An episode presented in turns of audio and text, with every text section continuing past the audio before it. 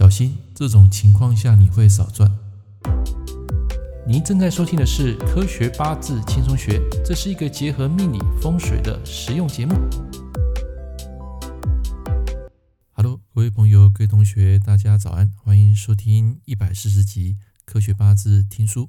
那么今天啊，有一个体悟啊，跟大家来做一点分享。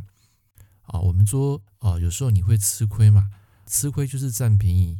啊，事实上有时候并不是这样子。好像我最近有批到一个客户，那么突然间啊，他那一次跟我说推荐一个中介，就是一个土地啊，然后介绍给这个中介，结果中介他卖了大概有将近一亿，这是他说的哈，那我不知道是真的还是假的啊，就是一亿，结果这个中介拿到这个钱之后呢，只分给这个当事人啊，大概只有六七万，一亿的业绩啊，只分给人家六万块。这个中介实在是太过贪心了，也太过会算计了。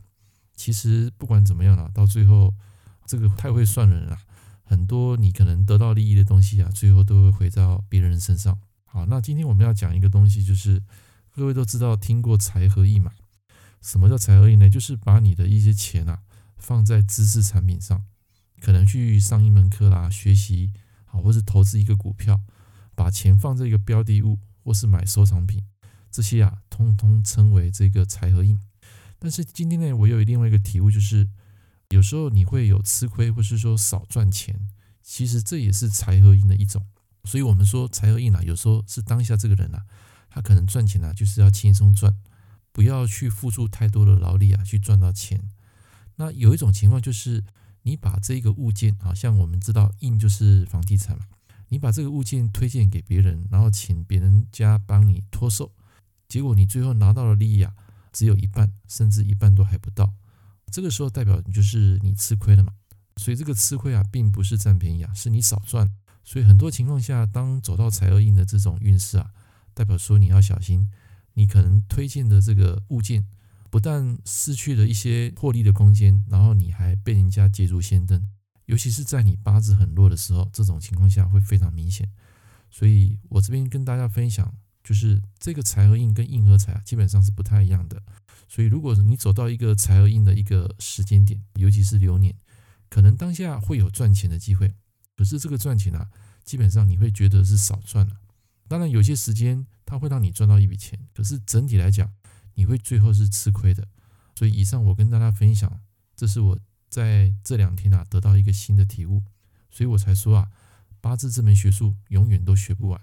不要以为你会了，你不可能永远会了。世间万物之象啊非常多，所以一辈子都学不完。这也是我在这堂课啊跟大家分享一个新的观念。所以下次碰到财和印啊，走到这个流年的时候就要小心，你是不是把一件你觉得可以赚钱的东西去分享给别人？然后本觉得可以赚到一笔很大的钱，结果对方只给你微不足道的一个小钱，这个时候代表就是吃亏了，所以这个时候的吃亏就不是好事。再比如说你去买一些收藏品，你把钱投入在里面，结果你要变现的时候呢，只拿回一点点钱，这个就是我们讲的沉没成本。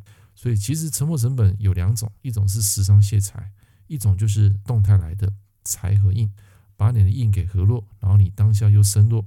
官又弱，这个情况下呢，就很容易会吃亏。好，所以奉劝大家在做生意的时候呢，一定要衡量当下最后的一个情况是不是对你有利。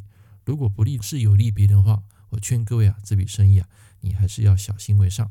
OK，今天这堂课跟大家分享到这边，我们下一堂课见，拜拜。